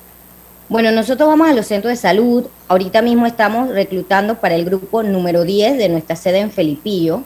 Ya tenemos 20 chicas, así que si hay alguna chica que esté interesada, eh, les repito el perfil, tiene que tener entre 15 a 19 años de edad, el tercer año de escuela secundaria y un primer embarazo o un primer bebé.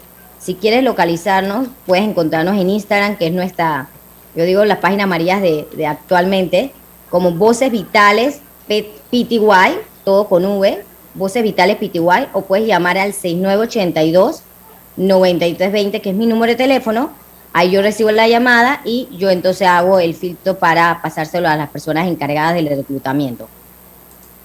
Muy interesante la labor, eh, licenciada, que realiza Voces Vitales en Panamá. Realmente, eh, ¿cómo se financia Voces Vitales? ¿Quién la ayuda? ¿Qué tipo de ayuda reciben? Ya que tengo entendido, por lo que he leído, de que esta fundación viene de Washington, Estados Unidos, por iniciativa de la ex primera dama Hillary Clinton.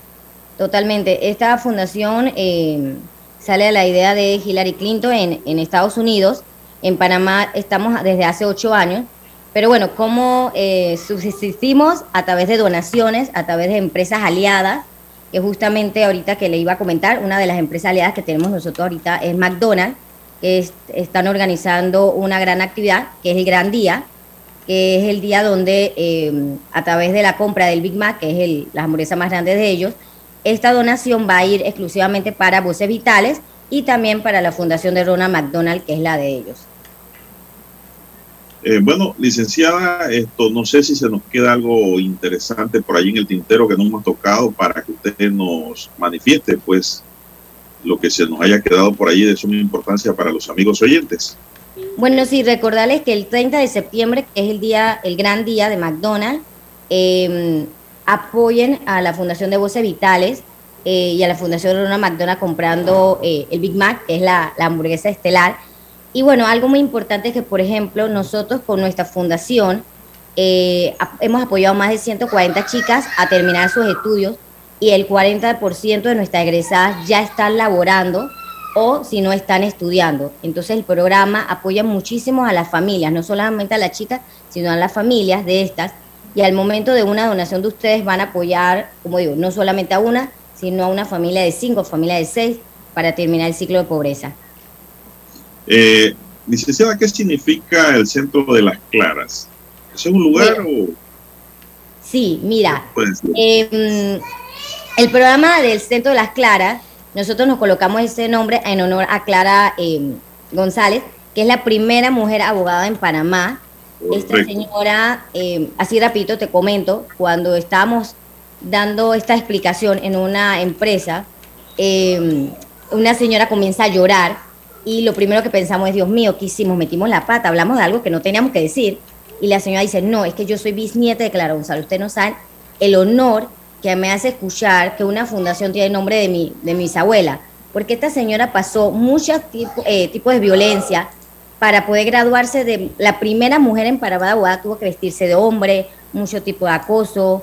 eh, entonces ella logró que nosotros pudiéramos eh, tener el derecho a voto. Entonces, a honor a ella, y a honor a que una mujer puede salir adelante a pesar de todas las adversidades, tenemos el, el honor de ponernos eh, Clara, el centro de las claras.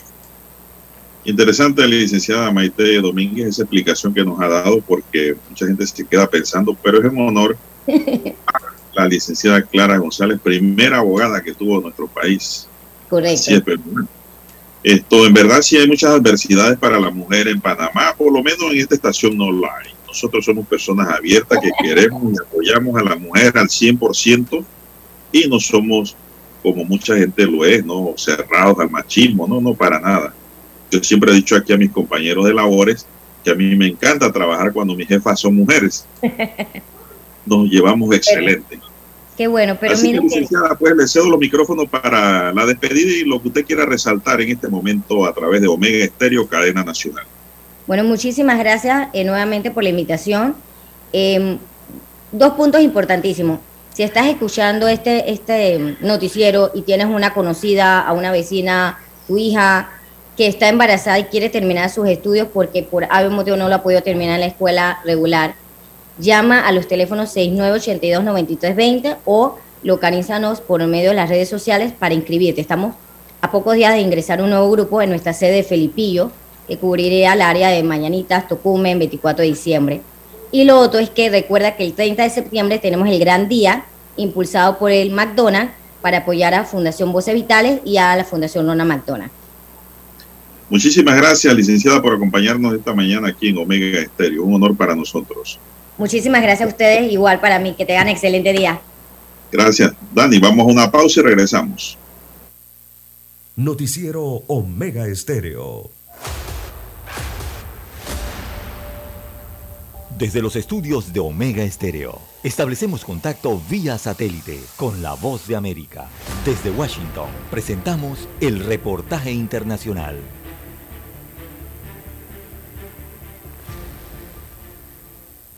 Desde hace varias semanas, Súmate, una asociación sin fines de lucro con capacidad técnica para facilitar procesos de participación ciudadana, ha llamado al Consejo Nacional Electoral de Venezuela a cumplir con su deber constitucional y legal de garantizar la oportuna y correcta actualización del registro electoral en forma permanente e ininterrumpida. Y miembros de esa organización recuerdan que la última vez que se conocieron procesos sistemáticos para inscripción de venezolanos en el extranjero fue antes de la elección presidencial de 2012. En ese sentido, la dirigente política de oposición, María Corina Machado, solicitó a la Comisión Interamericana de Derechos Humanos medidas de protección internacional para que los venezolanos en el exterior puedan participar en futuros procesos electorales. Es inaudito que alguien que se llame democrático pretenda también discriminar de esa manera a los venezolanos que están afuera, negándole su derecho a decidir el futuro de su país. Por eso, y para proteger con validez internacional y protección jurídica internacional a cada uno de los venezolanos que están en el exterior, hemos solicitado el reconocimiento formal y validez internacional de todos los derechos políticos de los venezolanos. Solo 107.927 venezolanos están registrados para votar en el exterior, de acuerdo al corte del registro electoral correspondiente al 30 de abril de este año. Pero según estimaciones de Súmate, de los más de 6.800.000 venezolanos en el extranjero, al menos 4.800.000 están en edad de votar. Enrique Márquez, uno de los cinco rectores del Poder Electoral venezolano, anunció el 16 de agosto que consignó una propuesta de reglamento para el ejercicio del sufragio en el caso de los venezolanos que residen en el exterior y aseguró que queda de parte del organismo definir el momento para abordar el asunto. Carolina Alcalde, Voz de América, Caracas. Escucharon vía satélite desde Washington el reportaje internacional. Para anunciarse en Omega Estéreo, marque el 269-2237. Con mucho gusto le brindaremos una atención profesional y personalizada. Su publicidad en Omega Estéreo. La escucharán de costa a costa y frontera a frontera. Contáctenos 269-2237. Gracias. ¿Qué tal amigos? Les saluda Álvaro Alvarado.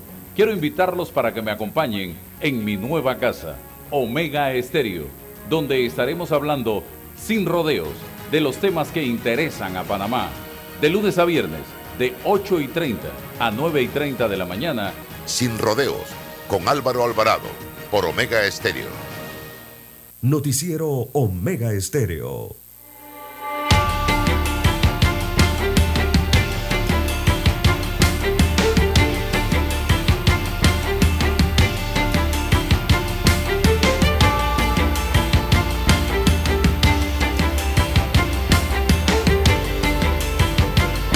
Bien, Bien, amigos oyentes, las 7, 7:18 ya. 18 minutos de la mañana en todo el territorio nacional. Bueno, hasta Penonomé, provincia de Coclé, tenemos que reportar la triste noticia del fallecimiento de María Inés Sánchez Marciaga, secretaria de Cultura del Centro Regional Universitario de la Universidad de Panamá en la provincia de Coclé. Sus honras fúnebres se realizarán hoy, martes 13 de septiembre, a la una de la tarde en la Catedral San Juan Bautista de la ciudad de Penonomé. Joven mujer cariñosa, de devoción de servicio por el bien común, que dejará una huella imborrable y que perdurará seguramente en el corazón y en la memoria de quienes tuvimos la dicha de conocerla y compartir con ella. Así que por nuestra parte, don Juan de Dios, el- en nombre de la familia Rosas Jaén, en mi nombre, el de mi madre Sonia Rosas Jaén, lamentamos profundamente el fallecimiento de María Inés. Nuestro más sentido pésame por tan grande pérdida a su mamá Eneida Sánchez y a su hermana Fátima, deseándoles a toda la familia Sánchez Marciaga hasta Penonomé los deseos de paz, consuelo, fuerza y muchísimo amor en este momento tan triste y tan difícil para ellos. Así que les enviamos un abrazo solidario en este momento de dolor. Paz al alma de María Inés Sánchez Marciaga. pasa su alma. Son las 7.20 minutos, seguimos, don César, aquí. Bueno, el líder del partido Movimiento Otro Camino, Ricardo Lombana, subió dos puntos, se ha hecho sentir dos puntos porcentuales en las encuestas de opinión que tiene la estrella de Panamá y pues lo ponen hoy en primera plana. El expresidente Martinelli y el actual vicepresidente Carrizo se mantienen, dice, a la cabeza de la medición. Ha sido sorprendente como Moncada, Moncada, digo, Lombana ha despertado. Eh, Pero es que yo lo dije aquí, Lombana, si ustedes lo ven en las redes sociales, Lombana está todos los fines de semana activo, César. Él tiene movimientos por todo el país, él mismo. Él habla con la gente, se acerca y pues, tiene mucha actividad en todo el país y ahora vemos que aquí la estrella le reconoce que ha despertado y empieza a subir. Así es, dice, y eso se refleja en los resultados a los que llegó la encuesta de Gimos, que es publicada mensualmente en este periódico. Fueron encuestados 1.800 personas de todas las provincias, más la comarca Nove Buglé. Y ese es, pues, eh, la noticia. Porque siempre hablaban del Martinelli y de Carrizo, ¿no? Que tienen un feudo grande, de, de una base con partidos grandes. La Ya base del partido. exacto. uno está en la vicepresidencia, el otro fue presidente, pero Lombana quiere ser presidente. Bueno, sigamos. 7.21 minutos, señoras y señores. 7.21 minutos. ¿Qué más tenemos, César, para esta mañana? Bueno, los desfiles patrios Don Juan de Dios eh, serán el termómetro que definirá el carnaval del año 2023. Así lo van a medir el próximo mes de noviembre, luego de dos años eh, sin estos desfiles patrióticos que eh, recorrían las principales vías del país. El motivo, recordemos, la pandemia de la COVID-19. Ahora el Ministerio de Educación está organizando la estrategia para realizar la actividad en el mes de noviembre. Eh, están verificando los horarios según lo último que se conoció y también la logística. Eh, van a hacer una rueda de prensa en los próximos días para brindar mayores detalles al respecto. Aunque la ministra de Educación, Maruja Gorday, eh, de Villalobos, ella ya había adelantado que se mantienen las dos rutas, tanto la ruta para la calle 50, allí en la Nicanoro Barrio, mejor conocida como calle 50, y habría una segunda ruta en la cinta costera, en el nuevo tramado de la ciudad capital, entre los corregimientos de Caledonia y Bellavista, incluido allí el de San Felipe también, ¿no? En la cinta costera. Eh, serían las dos rutas eh, principales para el próximo noviembre y están coordinando entonces el resto de las actividades que se llevarían a, a cabo, como unos concursos de bandas que están organizando y también actividades con bandas independientes para el próximo mes eh, de noviembre. Ya muchas escuelas, eh, don Juan de Dios, se están eh, organizando y preparando para los desfiles patrios con sus respectivas bandas musicales y bandas de tambores y liras. Bueno, el decreto ejecutivo número 12 de 12 de septiembre de 2022 que aprueba la Estrategia Nacional del Ambiente 2021-2031 denominada Gestión Ambiental para la Restauración de los Ecosistemas y el Desarrollo Sostenible e Inclusivo fue firmado ayer por el presidente de la República, Laurentino Cortizo. Se trata pues de una labor del Ministerio de Ambiente formulada y coordinada con instituciones del Estado panameño que tienen competencia ambiental y forman parte del sistema interinstitucional del ambiente. Bueno, aquí es una iniciativa, esto, esto no es iniciativa, esto inició ya don César desde que se transformó el eh, INRENAR en ANAN. Correcto, sí. Allí se estableció en ese momento, pues, los parámetros necesarios con el gobierno de Néstor Pérez Valladares sobre la estrategia nacional del ambiente en aquel momento. Ahora siento yo que esto no es más que una continuidad y actualización de la estrategia, don César. Y no está mal, está muy bien. Yo felicito al Ministerio de Ambiente por esta y al presidente por tomar en serio el tema y pues establecer formalmente a través de un decreto ejecutivo eh, la estrategia que debe seguir el país de 2021 a 2031. Así que pues ya fue firmado, hay que conseguir ese decreto, don César, a ver eh, por dónde estamos y hacia dónde vamos, porque ya debemos estar en algún lugar en esta estrategia, porque la estrategia no es nueva. Bien, 7.25 minutos eh, de la mañana en todo el territorio nacional. Eh, esta nota yo la diría como nada nuevo bajo el sol, ya lo sabíamos. Don Juan de Dios, la Organización Internacional del Trabajo entregó el informe de los estados financieros a la Caja del Seguro Social, eso de que tanto se hablaba en la mesa del diálogo.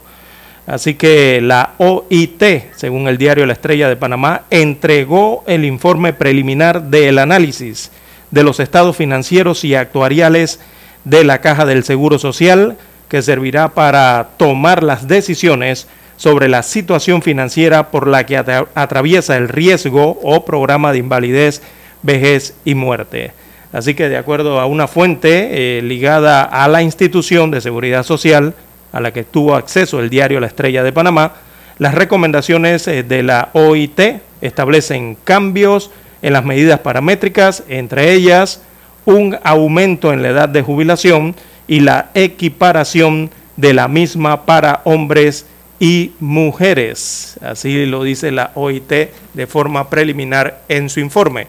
¿Y por qué decimos O que sea que nada? las mujeres van a tener que jubilarse al igual que los hombres. Así es. Es la recomendación, no es que sea adoptado, pero es la recomendación. ¿Y por qué decimos, sí, por qué decimos que es nada nuevo bajo el sol? Porque ya aquí en esta estación, don Juan de Dios, hace meses atrás, desde que inició el diálogo, lo dijimos. Si van a pedir esto a la OIT, que analice eso, la OIT va a dar el mismo resultado de los análisis que están dando eh, los expertos panameños. ¿Por qué? Porque la OIT no maneja data de la Caja del Seguro Social de Panamá. Ellos no tienen esa data ni esa información en su organización. ¿Quién se le entrega? La República de Panamá. Por tanto, Eh, el resultado iba a ser el mismo. Entonces, vamos a tocar esta, es. esta nota más ampliamente mañana. Eh, don Dani dice que hasta aquí, bueno, hasta aquí llegamos. Don Daniel, Daniel Arauz Pinto nos acompañó en el tablero de controles. En la mesa informativa les acompañamos. César Lara.